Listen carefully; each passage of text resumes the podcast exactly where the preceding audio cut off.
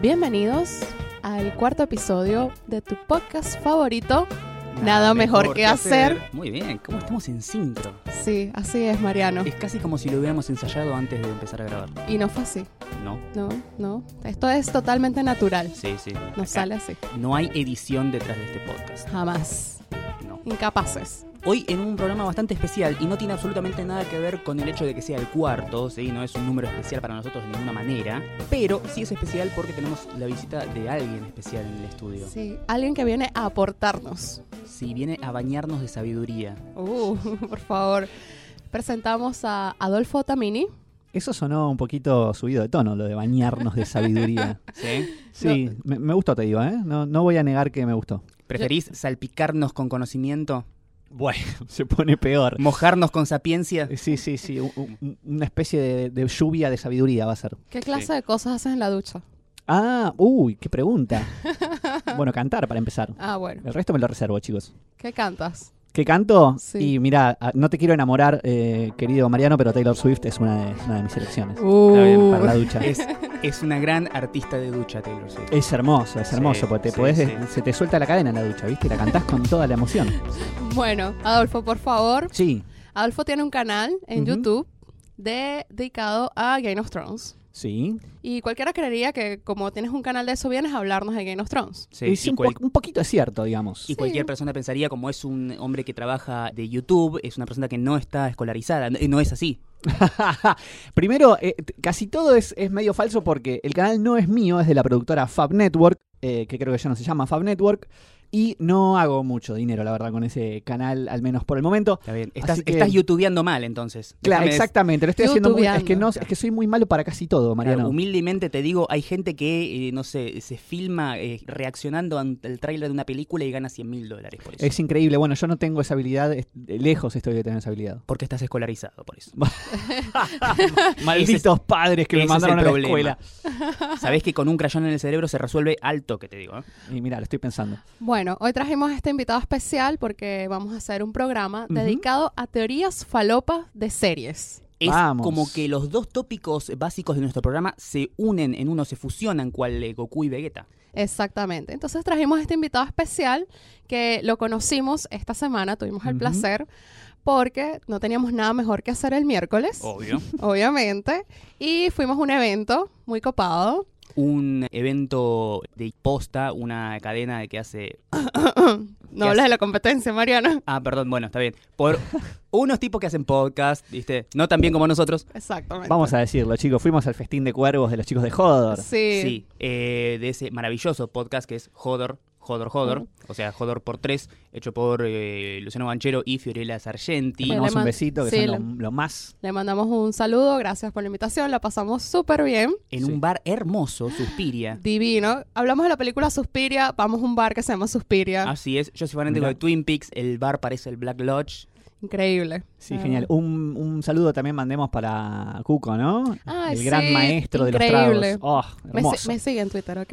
Ay, bueno, pará, pará, ¿te puedo tocar? Sí, sí, por Ay, favor. Bien, la pasamos bien entonces. La pasamos bien. Así que nada, nos conocimos ahí y decidimos hacer, es invitarlo para que viniera también a compartir sus teorías falopa, porque hablamos un montón de cosas. Sí, la verdad que les agradezco mucho la invitación, estoy muy contento de estar acá y además, bueno, no tenía nada mejor que hacer, así que... ¿Cómo está cabo. entendiendo la onda? Me Sí, encanta. bien. hashtag, hashtag, por favor. Yo estuve también haciendo una gira de medios, ¡Apa! porque mi figura de influencer va creciendo, chicos. Sí, y claro que sí. Entonces, bueno, el jueves, después de, bueno, el miércoles me fui de fiesta. El jueves me invitaron a, a un programa de radio que se llama Servicio Completo, transmitido por Radio en Casa. Me invitó Matías Lertora, que lo conozco hace mucho, mucho tiempo, y me invitó a hablar sobre el podcast. No, mentira, no me invitó a hablar sobre el podcast. Realmente era una nota sobre qué hace una venezolana en Buenos Aires, qué le parece, las diferencias, cómo le ha costado adaptarse y todo eso. Ya tengo cinco años acá, pero bueno, nada. Eh, fui, me divertí, la pasé súper bien. ¿Se notó? Te Sí. reíste mucho. Sí, me reí mucho. Yo siempre me río, tengo un problema. No es un problema. No, yo digo que soy la Jimmy Fallon del podcast. Bueno, ¿Estás siempre riendo? Sí, porque Jimmy Fallon siempre se está riendo. No sé si usa alguna sustancia, pero bueno. Yo no uso sustancias, chicos. Bueno, estuve ahí, así que nada, un placer. Encantada de, de ir también. Obviamente, le hice publicidad al podcast y al Claro. programa de radio que hago con Mariano los miércoles, también acá mismo donde estamos grabando esto, el lado G Radio, por Dijiste elemergente.com.ar. grabando esto así como, eh, esto. No, bueno, grabando este podcast que es aparte, Obvio. es el spin-off Claro. del programa. Es verdad, sí. Así es. Bueno, dijimos, este programa nos vamos a dedicar solamente a teorías falopa sobre series. Que las hay y muchas. Creo que más o menos desde, no sé, el show de Bill Cosby cuando se decía, me, che, me parece que el negro se las coge la mina. Eh, más, más o menos desde ahí, Uh. creo que esa fue la primera teoría falopa de la historia de la televisión. Por favor, Mariano, cuando digas eso tienes que poner Tour Down for What, Sí. Claro. O el, o el fondo. para Sí, la... sí, sí. por favor. No, Eh, tal vez de- desde Lucy, desde el show de Lucy.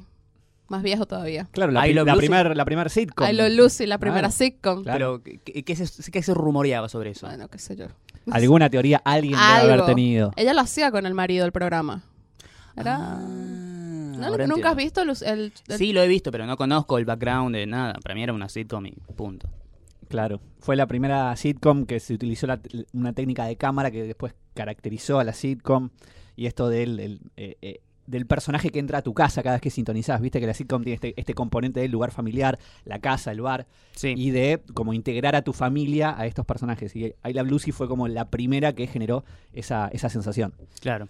Sí, fue muy, muy importante. De hecho, yo en clase de sitcom, esa era la, la primera que, Claro. que veíamos, a lo Lucy. Pero realmente no sabemos cuándo empezaron las teorías falopa sobre series. Pero para mí, la primera serie, porque obviamente ya existía internet y se podían compartir y te podías unir al fandom y conversar sobre eso, Sí, fue la amada u odiada. Hay dos bandos. Claro. Los. Claro.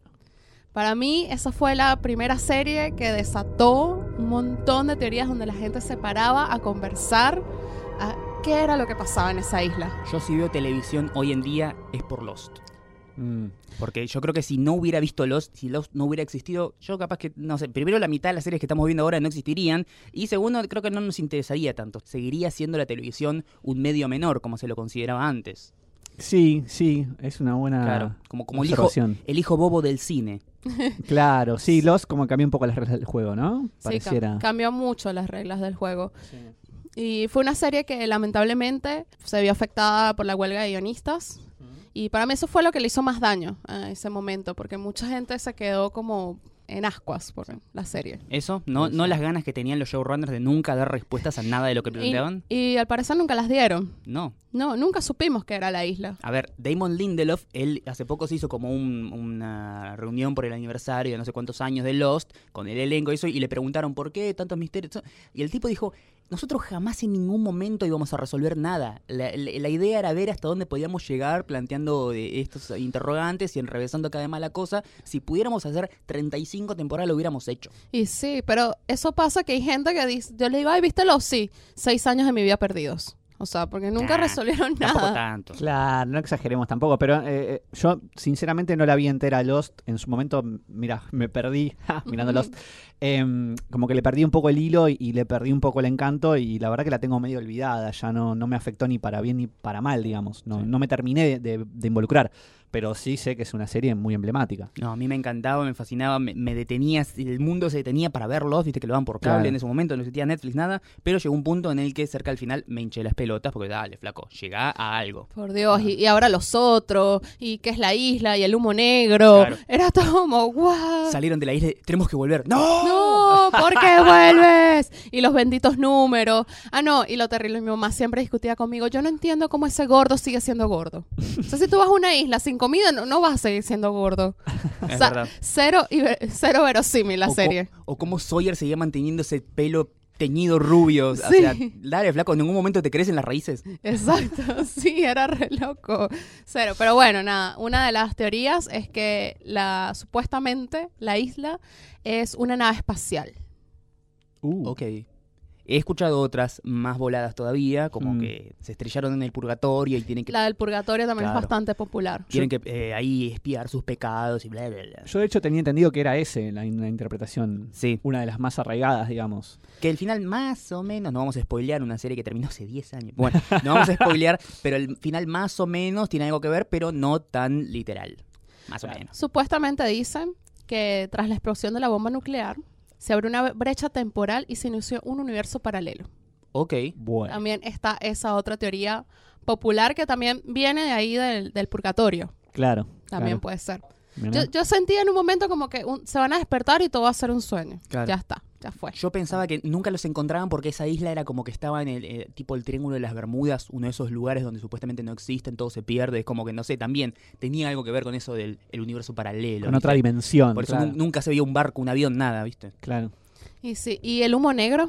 ¿Qué era el humo negro al final? Y eso era lo que nos vendían los showrunners con cada capítulo. humo. Totalmente. Pero bueno, nada, lamentablemente los quedó, marcó, sí marcó, pero para mí pudo haber sido mejor. Tuvieron, ellos tuvieron que haber resuelto lo que pasaba. Definitivamente. Pero yo creo que ya ellos no pensaban que iba a ser tan popular y que iba a generar toda esa expectativa. Tal vez ellos pensaban en otro final también, como que eran. Y después dijeron, no, mejor no decimos nada porque Claro. se la vamos a dañar a un montón de gente. Entonces, mejor no. Esa fue Los, que para mí fue la primera serie en teoría falopa. y que también despertaba gran cantidad de especulaciones. No es simplemente un misterio, era como un, eh, todo en Lost era un misterio y por eso era un- una gran fuente de teoría falopa. Claro. Y sí. Ah, Vamos con el invitado que viene a compartirnos su teoría falopa. Bueno, yo voy a empezar por hablar obviamente de Game of Thrones. Otra serie Obviamente. que se presta para muchas em, teorías falopa. Es más, eh, Canción de Hielo y Fuego, la saga de libros, Sí. se viene teorizando sobre eso desde antes que exista la serie. ¿sí? La Claro gente que sí. ya estaba ahí maquinando qué es lo que quiere contar este gordo procrastinador serial con sus libros. Es que también sembraba como muchos misterios eh, dentro de la, de la historia de las novelas. Quizás no es una serie que se apoye en el misterio como Lost, pero sí tiene mucha riqueza, mucho trasfondo y mucho material para elaborar teoría falopa. Hoy por hoy hay dos grandes teorías falopa que están dando vueltas. La primera es de un usuario de Reddit que se llama Turmoil26 que eh, postuló que el rey de la noche, o sea, este zombie que es el, el- como el amo y señor de todo este ejército que se viene desde el norte, Claro, el capo de los caminantes blancos. exactamente, es Bran Stark. Son la misma persona. Uh. Sí, es, es muy extraño. Esto, por supuesto, se basa en esta habilidad que Bran Stark desarrolló en estas últimas temporadas, que es la habilidad de, de la verdevidencia, que puede Sí. viajar en el tiempo. Es un warg. Exactamente. Eh, no solo es un warg, sino que además es un verde evidente. No Ah. solo puede proyectar su conciencia en otros seres vivos, sino que también la puede proyectar a través del tiempo y el espacio. Es un warg y un green seer. Exactamente.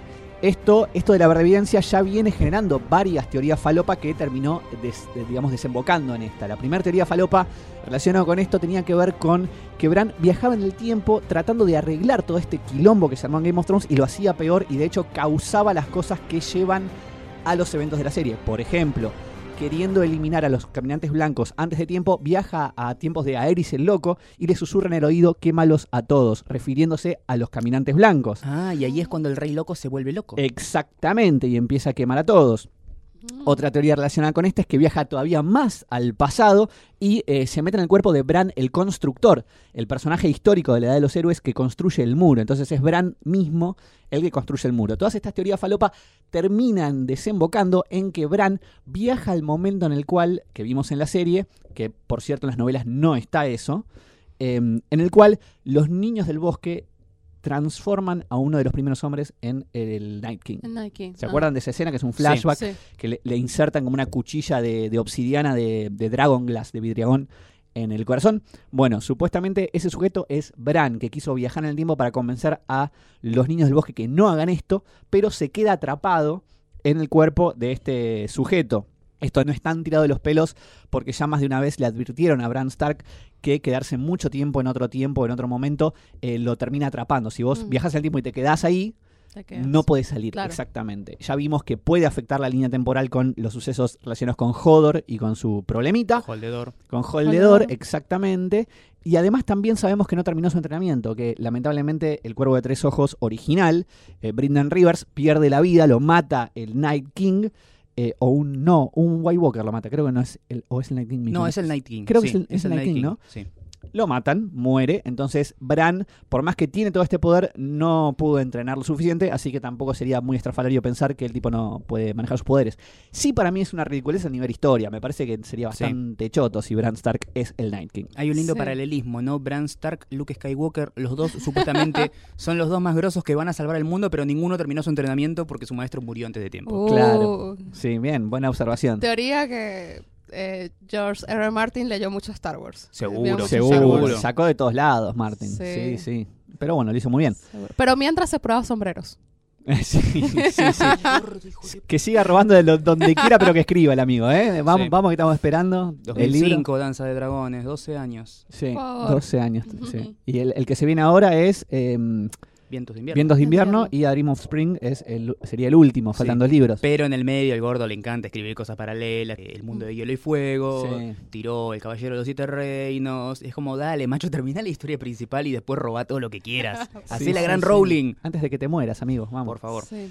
Hay una segunda teoría que quería comentar, también importante de Game of Thrones. Hay otra. Uh. Hay una más, eh, y es que eh, Davos es el Azor Ahai. Me vuelvo loco. Esto es una- también es medio una ridiculez, pero no está tan mal, eh, digamos, eh, sustentado. Otro usuario de Reddit que se llama Follow the Beard, como que empezó a hacer circular esta teoría de que eh, Davos cumple las tres grandes eh, profecías de la Azor Ahai.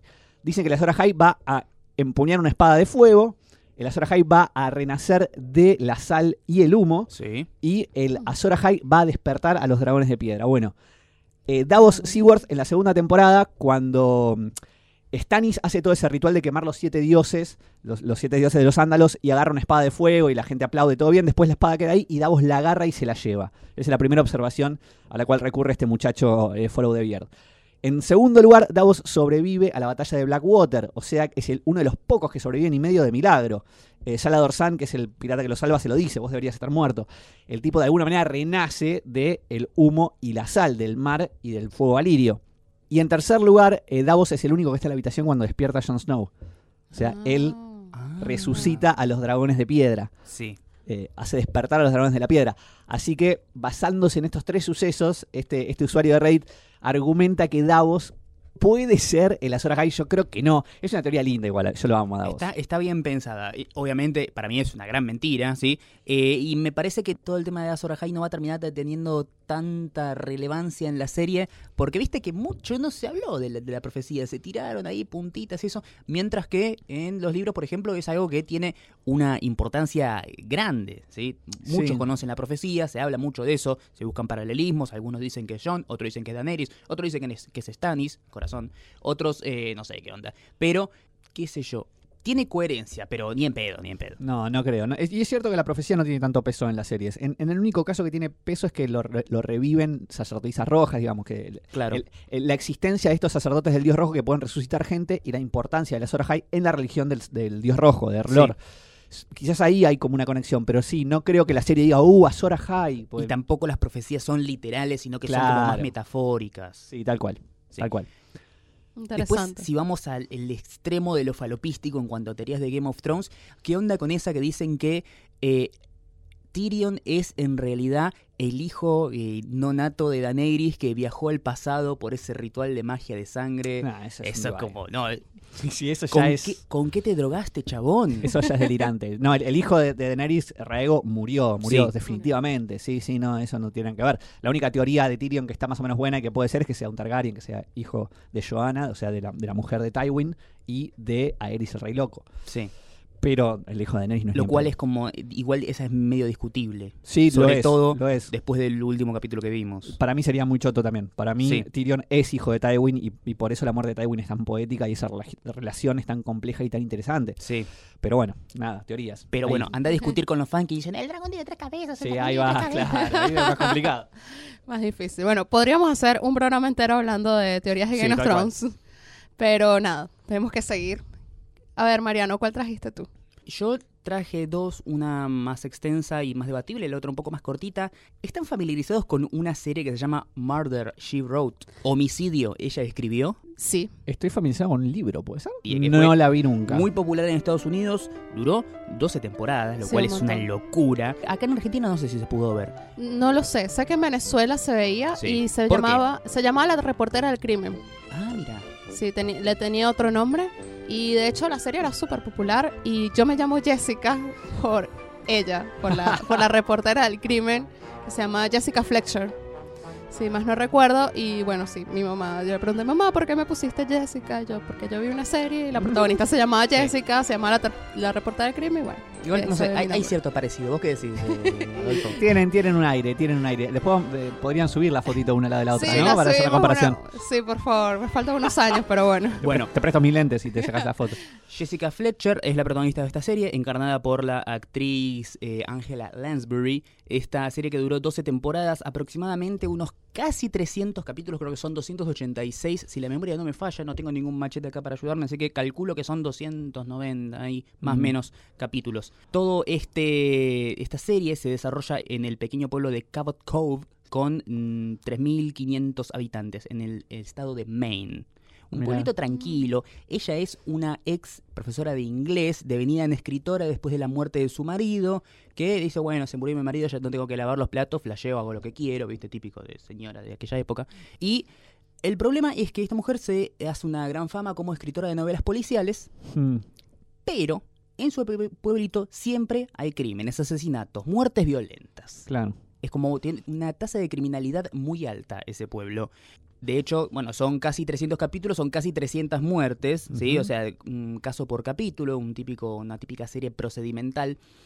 Y el tema es que esta mujer siempre está ahí dando vueltas cerca de donde se producen los crímenes y siempre se mete ahí en el medio de la policía, toma declaración, une pistas y al final del capítulo termina descubriendo quién es el culpable que, oh sorpresa, nunca es el que te Plantearon te por primera vez, claro. el que era, eh, eh, ese tiene cara de villano. Ese, ese lo encontraron con un cuchillo en el bolsillo, pero no, era la, era la mucama, ciega, ponele, no sé. Claro. Eh, siempre es el que menos te, te imaginabas y al final el asesino termina confesando, como para que no quede ninguna, ningún cabo suelto. Claro.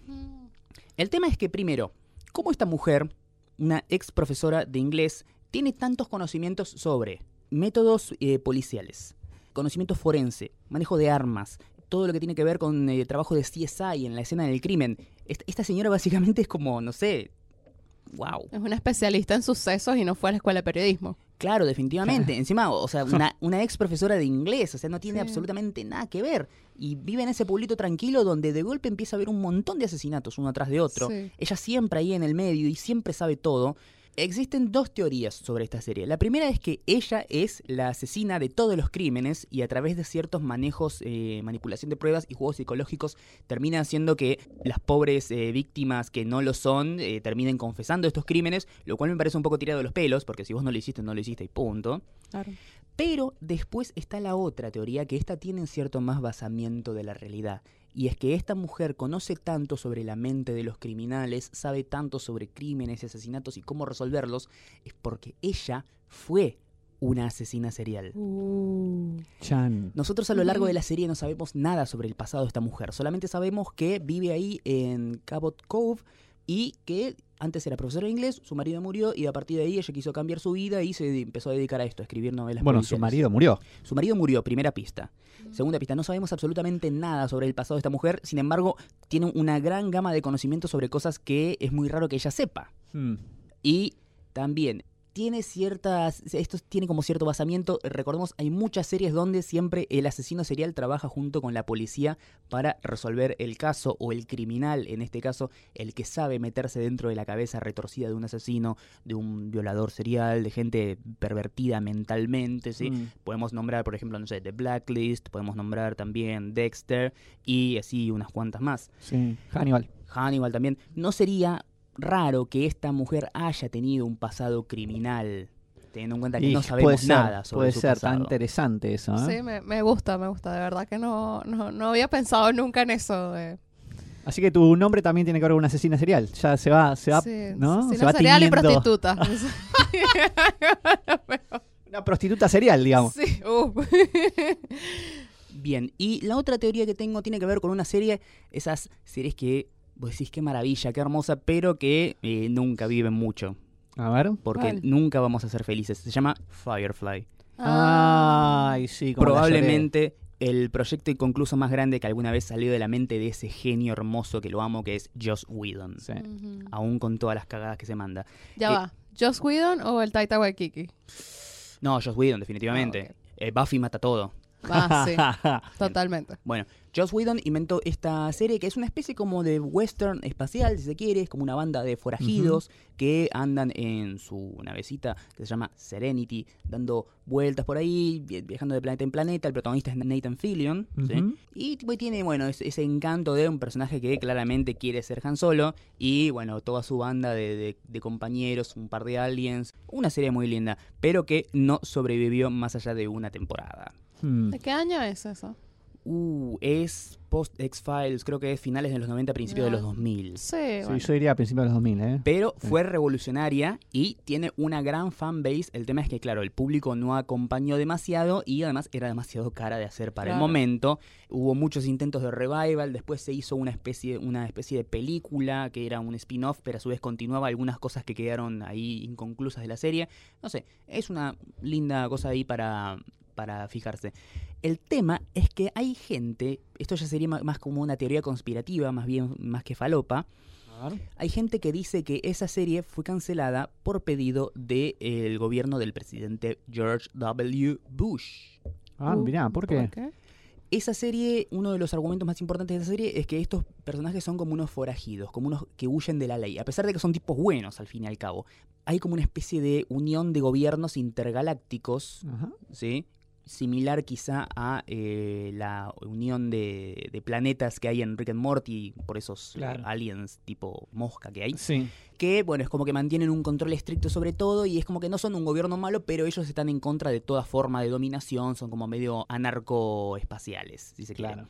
Y además tiene esta serie como un mensaje de unidad, gente de distintos backgrounds uniéndose en una causa común, rechazando toda forma de dominación y viajando a distintos planetas para solucionar situaciones de los personajes que viven en esos planetas que también están bajo ciertas invasiones y Opresión, digamos. opresión espacial desde los gobiernos o desde un gobierno que se plantea como bueno pero termina haciendo cosas malas. Ajá. Y justo estamos en la época en la que Bush estaba buscando un argumento para invadir Irak. Claro. Ah, Y justo es una serie muy que era muy popular y muy revolucionaria y la gente le encantaba y de golpe es como, "Puf, la matamos. ¿Por qué será? Ah, chan, chan, chan. ¿Por qué será? interesante. Esa no, no la había escuchado. No, es una cosa sistema. más que sí, es una cosa más conspirativa, pero tiene también cierto basamiento real. ¿Habías traído otra, Adolfo? Bueno, ya que mencionaste de Ricky Morty, voy a, a comentar la de Ricky Morty. ¿Cómo Eh, estamos con el enganche? eh? Sí, sí, sí. estamos ahí con el Segway, vamos a ver veloz. Eh, sí, bueno, Ricky Morty es una serie también bastante revolucionaria. Hoy por hoy es la serie animada más popular y una de las mejores series dando vueltas, digamos, ¿no? Yo voy a decir algo, yo la empecé a ver recién. Así que Ah. estoy ahí, pero, pero me atrapó, me atrapó, me encanta. Ok, ¿Cuántos capítulos viste más o menos? Llevo tres de la Bien, primera. No sé si spoilear ahora. No, No, ah, no importa. ¿No importa? No, no, Tranqui. no es- no sé si están spoiler, bueno, no sé. Eh, en definitiva, eh, Ricky Morty es eh, una serie que también se presta mucha teoría falopa porque es una, una especie de joda que se le hace a Volver al Futuro. Los personajes principales son. Rick Sánchez, que es un, es un eh, científico, es el ser más inteligente de nuestra dimensión y todas las dimensiones posibles, y eh, Morty, que es su nieto, Sí, nietos. eh, y viajan juntos y tienen aventuras y qué sé yo. La, la serie postula la existencia de eh, múltiples y no infinitos posibles universos y ellos viajan entre universos. La historia se centra en este Rick Sánchez, que es el Rick Sánchez de la dimensión C137, que es el más inteligente de todos. Es como, literalmente es el más inteligente de, es, la es galaxia. el más Rick de los Ricks. Los Ricks, Rick. exactamente. El Rick de los Rick. Exactamente. Y la teoría falopa que se postula es que el Morty que lo acompaña en todas sus aventuras no es su Morty. Cada Rick, tengo que aclarar esto, cada Rick tiene que tener su Morty. Ah. Porque Rick tiene, como es el ser más inteligente del planeta, eh, como que emanan ondas de inteligencia que son muy fáciles de, de detectar. Y él para ocultarse y que no lo encuentren tiene que viajar con un Morty que tiene ondas de estupidez, que anulan las ondas de inteligencia del Rick. Entonces todos los Ricks en todas las dimensiones tienen a su Morty.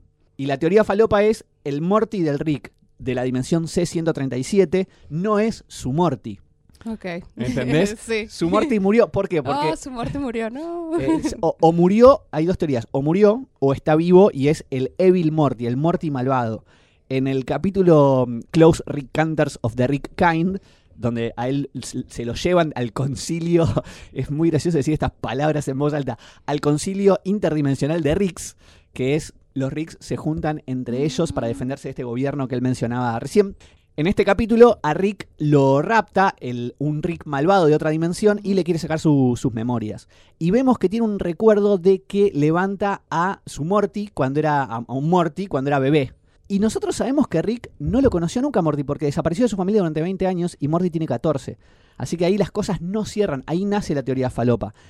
Este Rick es un Rick de otra dimensión en donde no desapareció 20 años. Lo conoció a Morty de bebé, tuvo a su Morty, lo perdió de alguna manera y después viajó a la dimensión actual, 20 años después, para volver a tener un Morty de otra dimensión.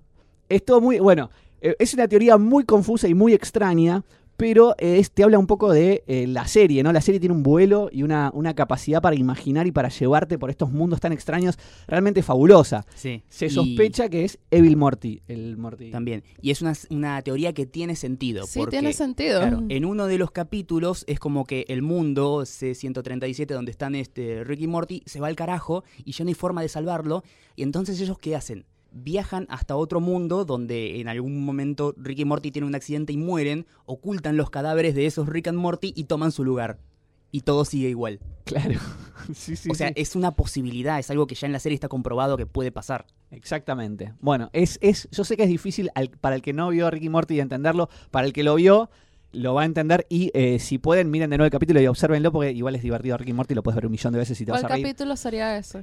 Rick Encounters of the Rick Kind se llama. Es, es- Eh, es el capítulo, si no me equivoco, El 6 o el 7 de la de primera la primera temporada. Ah, yo iba a decir cuatro, mira qué bien estuviste. Sí, eh, no, es un poquito más avanzado. Sí, más avanzado. Y dentro de esa teoría dicen que el Morty que este Rick perdió, su Morty original, Sí. es en la secuencia de, de títulos de la apertura de la serie. Hay una, una secuencia que es ellos corriendo, escapando de unos monstruos. Rick abre un portal, se tira y Morty no Se llega a pasar. tropieza, Y es sí. como que vienen los monstruos atrás de él. Hay algunos que dicen que eso es como el pequeño easter egg que te mostrarían el momento en el que este Rick pierde a su Morty. Sí, que puede parte. haber muerto ahí o puede haber sobrevivido, estar enojado con, con su Rick porque lo dejó tirado y convertirse en el Evil Morty. Exactamente. Esa es la teoría completa. Interesante. Me, me gustó, me gustó. me gustó esas teorías. Bueno, creo que ya dijimos todas las teorías de esta semana. Estuvieron divertidas. Sí, definitivamente. Me gustó. Deberíamos hacer más especiales. Ah, Ah, Sí, cómo no. Sí, por favor. Por favor. Ya lo comprometemos al aire. ¿Te sumarías a algún futuro episodio de Nada Mejor que pero Hacer? por favor, sería un placer y un privilegio, Listo. muchachos. Ya sabemos que no puede decir que no, porque quedaría como el culo que nos rechaza la invitación en pleno programa delante de nuestras caras. Exactamente. Así hay que hacer a la gente, hay que apretarla al aire. Exacto. Bueno, esta semana en Cultura Pop hay un evento muy interesante que también genera teorías. ¿Cómo qué? ¿Sabes los hilos en Twitter? Ah, los famosos eh, Thread. Esa cosa que eh, termina siendo más apasionante que tal vez cualquier libro o novela. Sí, lo que pasa, a mí lo que me pasa con los hilos en Twitter es que a veces es que voy a contar algo, entonces empiezan a contar algo y es largo y yo, abriste un blog. Sí, hay veces que me pasa eso y llegas y no están completos. Ah, sí, también. Sí, O a veces estoy que, ah, sí, todo el mundo dice que se ve interesante y después yo no entiendo el chiste. Claro. Paso horas ahí y, y no entiendo nada. Pero esto ya, esto ya se- estaríamos entrando dentro del, del, eh, territorio Rick and Morty, ¿sí? Ciencia ficción. Sí, esta es ciencia ficción Un- totalmente. Yo un- creo que ni lo terminé de leer. Claro, un thriller de ciencia ficción. Bueno, este es un tal Manuel Bartual, Español, él. español, que empezó, empieza así. A ver. Ando de vacaciones desde hace un par de días en un hotel cerca de la playa. Iba todo bien hasta que han comenzado a suceder cosas raras. Chan, chan, Chan, chan. Y bueno, empieza un hilo, que es universos paralelos, que si la puerta que no encuentra, que... Lo leí, fui salteando obviamente porque es Sí, muy largo, es muy pero largo. él en algún momento en, en su habitación entra una persona muy desorientada, hablando así de palabras inconexas y, y como pidiéndole ayuda. Después él descubre en ese mismo hotel una persona que es muy parecida o exactamente igual a él. Igual no lo vemos porque es como que le saca siempre fotos así como medio de refilón, pero podemos, eh, tiene como la forma de la cara. Él dice que es como su doble, ¿sí? Mm. Él encuentra su doble ahí y después él encuentra, que eso me pareció lo mejor de todo el hilo, encuentra escrito en el papel higiénico, porque él cuando llegó a su habitación en el primer lugar encontró un lápiz que no tiene nada que ver ahí. Y en el, se ve que ese hombre que estaba ahí revisando su habitación y después se fue corriendo, que no es su doble, es otra persona, eh, le escribió mensajes en el papel higiénico, viste, en, en cada hojita del papel higiénico le escribió una sílaba y al final se terminaban armando palabras que era como, estás en peligro, tenés que irte. Por Dios. No, bueno, el tweet, uh, el primero, por ejemplo, tiene 94 mil me gusta y 55 mil retweets. Nada A más. la perinola. Y de paso, además, se han empezado a crear cuentas aparte y que, hola, soy recepcionista del Hotel de Manuel. Vengo a dar mi versión de la historia. Ah, Sí. qué ladris. Sí, entonces tienes que seguir como a cinco personas diferentes y cinco hilos de tweets. O sea, eso fue desde ayer empezó. Es que em- em- empezó interesante. Después se terminó de ir un poco al carajo, ¿no? Cuando ya se convertía en una cosa de sci-fi. O sea, acá, no sé, todos vimos Orphan Black. O Sí. sabemos más o menos de qué la va. que la va, sí. Sí, era como un Orphan Black versión gallega que no tenía mucha gracia. Eh, es más, lo mejor era cuando él contaba que iba al hotel donde se hospedaba su doble, que, que era el mismo hotel en el que él estaba, pero todo estaba como un espejo, ¿sí? O sea, la, la Claro. tecla de luz estaba del otro lado, la- la- el picaporte estaba al revés. eh, él estaba en la 238 y el doble se hospedaba en la 832. Era así como, nah, no tiene. Y Claro. encima entraba a la habitación y lo veía y tuvo que salir corriendo y se estaba por tomar el, el avión y... ah, dale, no me la creo tanto. Cuestión que la gente en Twitter dice, bueno, yo sé que es falso, pero quiero saber cómo termina. Obvio. Claro, sí, lo que te atrapa es la historia, quizás, no, no la verosimilitud del, del- del evento, pero Exacto. la historia. Es como los, ya llevo cuatro temporadas, yo quiero ver cómo termina esto. Más vale que termine bien, ¿eh? Porque si no. Lo Sí. mejor es también toda la gente que se suma a trolear a este hombre en su hilo, metiéndole GIF o fotos o referencias a, no sé, eh, ya te dije, Orphan Black, capítulo de los muchos Ricks en Rick and Morty, Sí. eh, o por ejemplo el capítulo de los clones de los Simpsons, Sí, ahí o- Homero disparándole a sus clones. Claro, o Dirk Gently, que el otro día el- en el podcast, el segundo podcast hablaste de Dirk Gently, que, Muy el, bien. El- el- que Elijah Wood encuentra a su doble en un hotel también. Sí. Sí, sí, sí, eh, es entretenido, pero obviamente al principio es interesante y puedes llegar a creértelo hasta que se convierte en eh, una, una- una obra de ciencia ficción bastante mala. Ah, Sí. pero es que hasta Netflix España le, le tuiteó y le dijo, te compramos la historia, una cosa así, le empezó a decir Qué Netflix bien, ¿Cómo la pegó? Sí, marcas empezaron a, a aprovechar porque es viral. Claro, se volvió muy viral. Es muy viral. ¿Sabés si superó al tweet de, Obama? ¿Viste que el tweet de No, Obama? todavía no, todavía, no. El de Obama superó al de Ellen DeGeneres Sí, y bueno, ahora no sé. ahora quedó ahí. en Lo mejor, lugar. también había gente que él contaba, por ejemplo, que eh, cuando se meten a su habitación de golpe le, le desaparece una remera y al día siguiente ve a su doble con la remera que él le había desaparecido Claro. y justo estaba tuiteando, estoy por irme, eh, a las 8 sale mi vuelo o algo, y la gente le decía, no seas estúpido, o sea, tu doble va a tomar el avión eh, y hacerse pasar que co- como que sos vos con tu familia, o sea, Claro. Mirá lo que generó, qué bien. claro. Cosas que pasan en Twitter. Cosas Eh. que son completamente increíbles, porque si vos te- te llega a pasar eso en la vida real, lo primero que haces es salir corriendo y gritando y, y mirá si vas a ponerte a tuitear un, un live tweeting minuto a minuto de tu experiencia que te cambia la vida. Yo creo que está clarísimo que este muchacho no tenía nada mejor que hacer. ¿no? Claro, exactamente. Bien, con nuestra consigna. ¿Cómo está pegando la marca? Por favor. Mañana tenemos, bueno, cuando ustedes escuchen esto ya será lunes y ya habrá pasado el season finale de Game of Thrones. Pero no solamente tenemos eso esta semana. A ver. Tenemos los Video Music Awards. Uy, sí. Que esa sí es la pelea del milenio. Sí, sí. No la de ¿Quién esta te, noche, sino. ¿Quién te conoce McGregor Mayweather? Exactamente. Esta semana Taylor Swift sacó su nuevo single. Sí. Que ahora ella es Dars. Claro. Ya no es, ay, sí, soy Taylor Swift. ¿Se acuerdan de esa Taylor Swift que eh, tocaba música country con los No. rulitos y los vestidos de verano y las botas vaqueras? Bueno, ustedes rompiéndole las pelotas la convirtieron en una loca psicópata fan de Evanescence en el año 2006. Ustedes. Sí. Perdón, es que yo no sabía esto. Ustedes los haters. Pero Mariano es fanático de Taylor Swift. Y no solamente es fanático, sino pertenece al club de fans de Taylor Swift. Oficial, reconocido por Universal Music Argentina. Es decir, que si Taylor Swift viene a la Argentina, él seguramente va a tener la oportunidad de conocerla. Por favor. Porque siempre la gente de los clubes de fans son como los primeros que están Eso, ahí. eso espero. Y yo soy fanática de Katy Perry, así que acá ya tenemos el, el versus. Sí, eh, la, la grieta. La grieta, la grieta entre Mariano y yo. Sí. Se dice, se rumorea, la teoría es que Taylor Swift se va a presentar con Katy Perry mañana Uh, y van a resolver su- sus problemas. sus diferencias. Sus diferencias, porque como sabemos, Katy Perry es la presentadora de los VMAs. Ajá. También Katy Perry sacó video nuevo esta semana con la canción esta Swiss Swiss, que es dedicada, dicen, que es dedicada completamente a, a Taylor. No me digas, Sherlock. Y bueno, sí, descubriendo realidades. Uh, estoy llegando tarde, lo sé. Pero nada, sacaron el video esta semana. Taylor saca canción, son los Video Music Awards. Sí. No, ya Chan, está chan, anunciado chan. que el video de la canción nueva, eh, Look What You Made Me Do, Sí. va a, a estrenar en los Video Music Awards. Y sí. Y bueno, no sé qué pasará. Yo tengo ganas de ver los Video Music Awards, pero también es Game of Thrones, así que Sí. es muy difícil todo. Y ya dijeron que también se va a presentar hasta Kendrick Lamar en los Video Music Awards. Wow, Mm. Yo te digo, la música va mejorando. Definitivamente. Ay, mira qué bien, qué, qué linda perspectiva tenés. Para mí sí. O sea, para mí hubo un tiempo que sí era los Video Music Awards, era cualquiera, pero creo que se va recuperando esta a mí semana. me pasaba que era como que veía eso y decía, no conozco a ninguno. De golpe tenía 60 años. Era como, ¿quién es ese? ¿Quién es ese? ¿Quién es ese? Sí, yo ya me bajé directamente del tren, no entiendo nada. Claro. No entiendo nada. Ahora está, es, fa- es- es famoso Justin Bieber, yo no sé en qué planeta estoy viviendo. No, pero hay música buena. Esta semana salió el disco de Queens of the Stone Age. Ujú. Increíble. Discaso. Lo amo. Lo amo, lo amo. Me leyeron un line-up de Lollapalooza esta semana que decía que supuestamente Queens of the Stone Age. Después hay otro rumor que dice que no, que a Lollapalooza no va a ir ni Foo Fighters ni Queens of the Stone Age porque ellos van a hacer su gira por separado. Ah, mira. O sea que sí vendrían, pero ellos dos aparte. claro. Lo que sí se confirmó, que lo dijimos, fue Lana de Rey, que se confirmó la semana pasada. Pero bueno, seguimos esperando el line-up de Lollapalooza. Así que, nada, esperamos.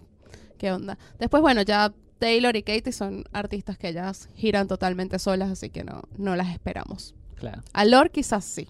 Sí, por favor. Yo creo que sí. Por favor, que me la perdí en el primero. Yo también. Oh. Pero bueno. Nada, eh, otra cosa de cultura pop, algo que hayamos visto esta semana por ahí que ya sea interesante, no pasó mucho. No pasaba Realmente. mucho. Igual quiero recomendar algo. Sí. Eh, podemos hacer la, la ronda de recomendaciones Sí, por de favor. todas formas. Un documental. Ay, bien. te robé la recomendación de un documental de Netflix. Es lo que ella siempre hace. Sí. Y dije, bueno, ahora lo voy a cagar, lo voy a recomendar yo. Vamos a ver cuál. Es un documental que se llama Tickled. Ajá. Sí. Ya, ya les hablé a ustedes. de Sí. Eh, No, no, porque nosotros vinimos acá sin hablar y venimos a... ah, cierto. No hay No, ensayos. no. no hay Hay que la ilusión. ensayo. Hay que No. mantener la ilusión. Bueno, Sí. este documental se llama Tickled, que viene de eh, Tickled, que es cosquillas. ¿sí? Es un documental hecho por un periodista neozelandés que no es un, un periodista reconocido, popular. Es, ¿viste esos eh, periodistas que siempre están ahí en los noticieros que tienen ese round así de, de noticias bizarras o cosas raras? ¿Viste? No sé, un- una cabra que le enseñan a jugar al pool en Australia. sí, o no Sí. sé, una carrera de patitos de goma en China. Esas boludeces virales de internet. Es un, bueno, un periodista que, que lo hizo. Es del año 2016, del año pasado, este documental, hecho por un tal David Farrier. ¿De qué cuenta esta historia? Bueno, este hombre, como dijimos, busca noticias bizarras o raras para poner en su bloque, en un programa de entretenimiento, y llega hasta una liga deportiva competitiva de cosquillas. Ajá. Unos videos que andan ahí circulando en la internet, en sitios así muy, muy oscuros, si se quiere, así que no, no muy populares. Tenías como que buscar mucho ahí, no, no te digo deep web, pero sí eh, meterte, surfear un poco. Que era básicamente un joven vestido con ropa deportiva de marca, que lo atan a una cama de pies y manos. Se le suben arriba otros tres hombres jóvenes y lo empiezan a manosear por todo el cuerpo, haciéndole cosquillas. Y él tiene que aguantar lo más posible sin reírse. Es muy Ah, extraño. Es muy extraño, Muy sí. extraño y muy estimulante para los homosexuales. Eh, este periodista, que es un, un hombre gay reconocido, tiene su, su pareja legal y todo, Ajá. se contacta con esta gente porque cuando ve eso y dice, listo, bizarrazo, esto re va para mi bloque. Y les dice, bueno, quiero hacer una nota para el noticiero, bla, bla, bla. Lo, lo- lo- lo disfraza como una cosa seria porque, viste, hay mucha gente que no le gusta que lo tomen así para la joda. Claro. Y el tema es que recibe una respuesta muy, muy mala, muy mal educada, diciendo, no, nosotros no queremos tener ningún tipo de asociación con personas como usted, personas homosexuales, porque lo nuestro es un deporte legítimo que puede atraer la atención, usted puede atraer la atención de gente indeseada y bla, bla, bla, y muchos insultos a su, a su condición sexual y bla, bla, bla, bla. Y él, él, al recibir toda esa hostilidad, dice, acá hay algo raro Claro. y se pone a investigar. Y agarra el hilo y lo empieza a tirar, y a tirar, y a tirar. Y cada cosa que descubre, eh, eh, la cosa empieza bizarra y divertida y se va volviendo cada vez más oscura y siniestra. Cuando él empieza a descubrir qué es lo que hay detrás de esta liga competitiva de cosquillas, porque a los pibes que se someten a eso les pagan pero misteriosamente no encuentra en la internet datos de, de quiénes son esos chicos, ¿sí? Y, y tiene que rastrearlos ahí eh, por eh, direcciones y demás. Son chicos que se, se fueron mudando. La productora es como que hay gente que está detrás de, de esa productora que en realidad no existe. Claro, era todo medio una fachada. Sí, es toda una cosa muy rara y muy loca este documental que la verdad me encantó. Se llama Tickled. Genial. y está para ver en Netflix. Sí. Yo tengo otro documental para recomendar. Muy bien. Sí, sí, me encantan los documentales. Es Baking of Bitcoins, que lo subieron hace poco a Netflix, que trata sobre esas famosas y populares criptomonedas, que son como la... Es la moneda del Internet. Es una moneda Sí. que no está, ningún gobierno la regula ni nada que ver. Y nada, trata sobre... Primero que te explican más o menos lo que es los bitcoins, porque hay mucha gente que no entiende. A mí todavía me cuesta un poco. O sea, Sí, por más que he leído mucho sobre el tema, intento, pero me cuesta un poco. Trata sobre encontrar al que inventó los bitcoins. Mm. Porque resulta ser que los bitcoins empezaron como de en foros por internet de programadores diciendo como que no, esta moneda, esta moneda, y era un tipo así que se llama Fukuyama, y pero nadie lo conocía en persona. Sí. Y hubo un momento que el tipo simplemente desapareció totalmente. Todo el mundo, ok, el inventor del Bitcoin no está. Igual la moneda surge a partir de la, de la crisis del 2008 en Estados Unidos, que mucha gente, bueno, se fue a la bancarrota, bla, bla. Bueno, a partir de ahí que se empieza a, hacer esto. Y también, como la moneda no está regulada por ningún ente, se empieza a crear un mercado. Y se creó un mercado muy, muy famoso donde la gente podía comprar drogas por internet. Mirá, con bitcoins. Con bitcoins. Sí. Ah, Entonces, los bitcoins adquirieron la, la fama, que era una cosa horrible porque te per- permitía comprar drogas, armas, o sea, lo que quisieras porque no estaba regulada. Entonces es muy interesante, de verdad que si tienen un chance, vean ese documental. Hace mucho tiempo, cuando estaba recién surgiendo, sé que este hombre, el creador de Bitcoin, iba como de, de puerta en puerta golpeándole eh, los escritorios a las grandes empresas pidiéndole financiamiento para su nueva moneda. Pero no era él, ¿No era eran él? los otros programadores. Ah, mira. Sí, Bueno, pero, Él nunca se vio, Claro. nunca nadie. pero según lo que entiendo, eh, muchas grandes empresas, no sé, como te digo, Google, Facebook, Sí, no, le dijeron que no. todo le dijeron que no. Y ahora es como el Bitcoin es lo, lo nuevo y lo que viene y todo el mundo quiere meterse y, bueno, ahora se quieren matar, ¿no? Como la gente que le negó publicar los libros de Harry Potter a J.K. Rowling. Sí, y como dato interesante, Venezuela es uno de los sitios donde más hay mineros, porque se les llama así a los que hacen las Ah, criptomonedas. Hay mucho mercado de, de minería, porque la moneda está totalmente regulada por el gobierno y hay mucha gente que vive de eso para poder comprar alimentos, porque si no, no, no tienes acceso. Así que es re interesante. O sea, de hecho, tú te met- pones Venezuela y pones bitcoins en Google y te van a salir así artículos de investigaciones diciendo por qué Venezuela es, ¿sabes? Así que, ok, wow, wow, wow. ¿Cuánto vale un Bitcoin? ¿Saben? No tengo idea. Más de mil dólares, eso lo sé. Aproximadamente 1.700 dólares. En este momento vale eso, sí. Un Bitcoin, 1.700. O sea, ponele, no sé, a HBO le piden 10.000 Bitcoins de rescate por un capítulo de Game of Thrones. Imagínate la guita que será. Y Claro. sí, eso es lo que piden. eh, Los hackers se mueven con, con esa moneda. Ellos no te van a decir, toma, esta es mi cuenta de banco para que me no, deposites. obviamente. Mirá qué interesante. No Eh. sabía que se manejaban con unidades tan grandes de dinero. Sí, porque va, eh, va dependiendo de la demanda. Claro. Y obviamente, bueno, va subiendo la demanda. Al principio no valía eh, tanta plata y ahora vale más de mil dólares. Hace tiempo, hace poco también, hace unos tres meses más o menos, pasó en Europa que hackearon eh, correos corporativos Sí. de un montón de empresas gigantes. Si esas empresas gigantes tenían sedes en otra en otro país, por ejemplo, yo trabajo en agencia de policía. Eh, entonces, Ogilvy, todas esas empresas extranjeras se metían a sus computadoras acá, intentaban entrar al mail y no los dejaban. Les decían, si quieres recuperar tu cuenta de mail, son mil bitcoins. El famoso ransomware. Sí, fue Mm. terrible, terrible. O sea, hubo gente que no pudo trabajar en 3, 4 días porque les hackearon todo. Qué mal. Y mundialmente. Adolfo, ¿hay algo que quieras recomendarnos que hayas visto en la semana y digan, eh, esto vale la pena?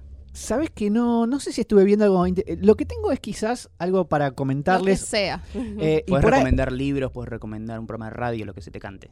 Claro, por ahí vos me, vos que sos una Netflixóloga reconocida, me podés Sí. ayudar.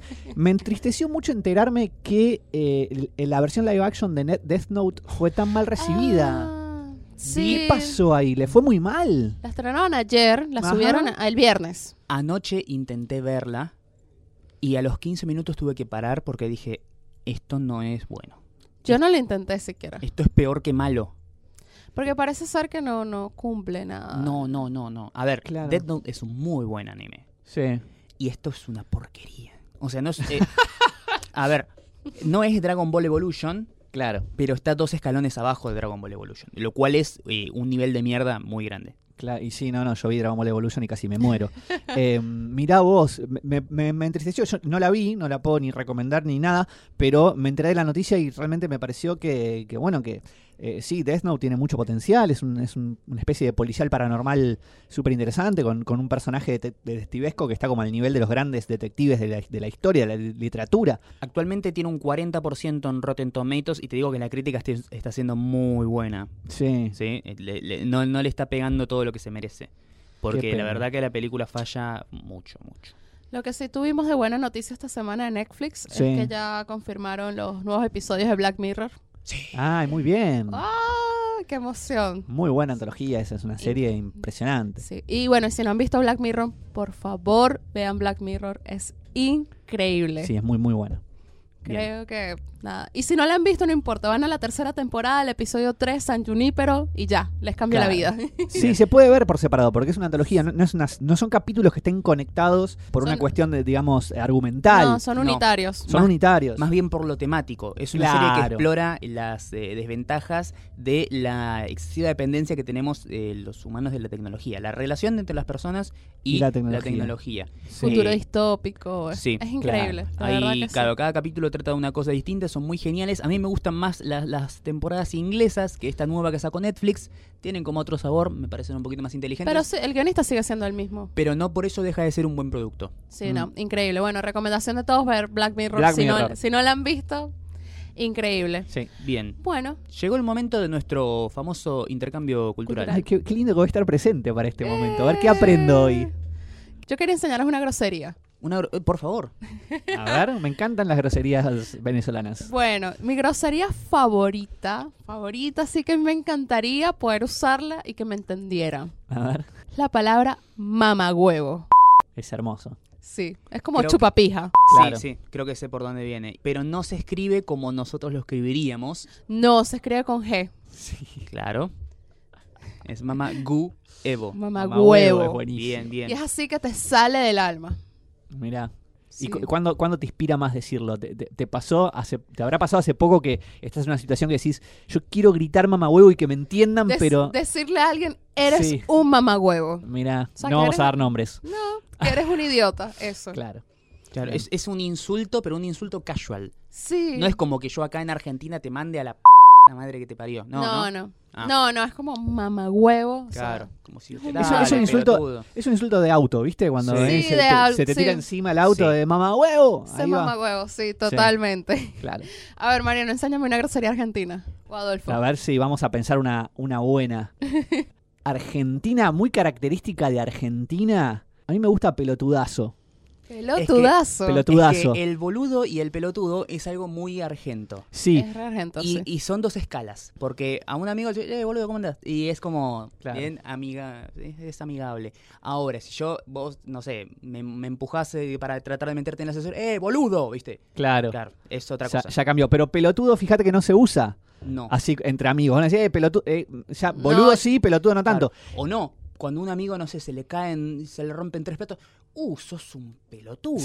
Sí.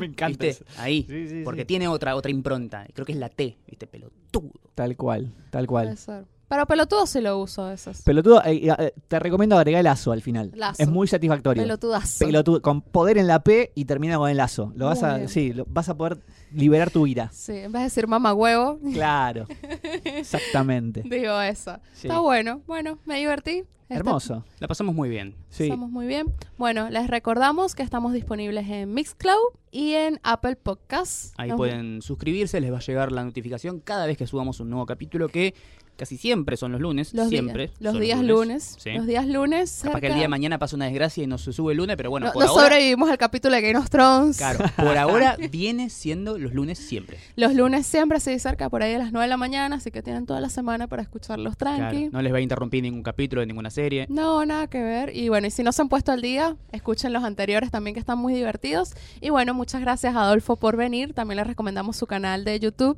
Sí, Game of Thrones en español lo pueden buscar y disfrutar de reviews y de videos sobre contenido sobre Game of Thrones, sobre el mundo de Hielo y Fuego. Y les agradezco mucho a ustedes invitarme al programa, la verdad que la pasé muy bien, muy lindo.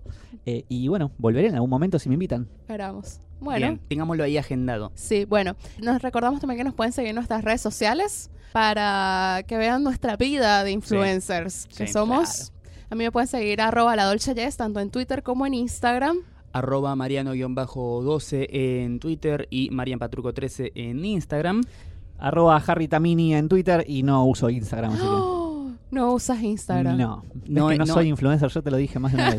No, sos influencer, pero no sos millennial. El. Instagram, es- ahí el momento que vos te haces una cuenta de Instagram, te llega por correo un diploma de millennial. Mirá vos. Un bueno, no, diploma no de llegué, milenio. no llegué todavía. Claro. Me siento afortunada de El, tener el está Instagram. en- enmarcado en oro. Exacto, sí. Solamente que tengo Sí. como 600 nada más. Pero tengo un reto. Quiero llegar a 2.000 seguidores. Pero en Twitter. Ok. Ah, tengo mirá. 1.200 en este momento. Ah, tranqui. Venís bien. Ya que fin de año, ¿será que llego a 2.000? Yo digo que sí. Sí. Yo digo que sí. Bueno, voy- voy a irlos poniendo al día episodio por episodio como, como va subiendo Hermoso, hermoso. Quiero ver este, este- esta progresión. esta progresión. Bueno, sin más, nos despedimos. Esto fue Nada mejor que hacer. nuestro podcast sobre cultura pop y teorías falopa. Hoy teorías falopa sobre series, que son productos de cultura pop. Ah, Sí. Con la presencia de El Grosso de Adolfo Tamini, que esperamos tenerlo muy pronto aquí. Mientras tanto, nos despedimos de nuestra audiencia y los esperamos en el próximo capítulo. Adiós.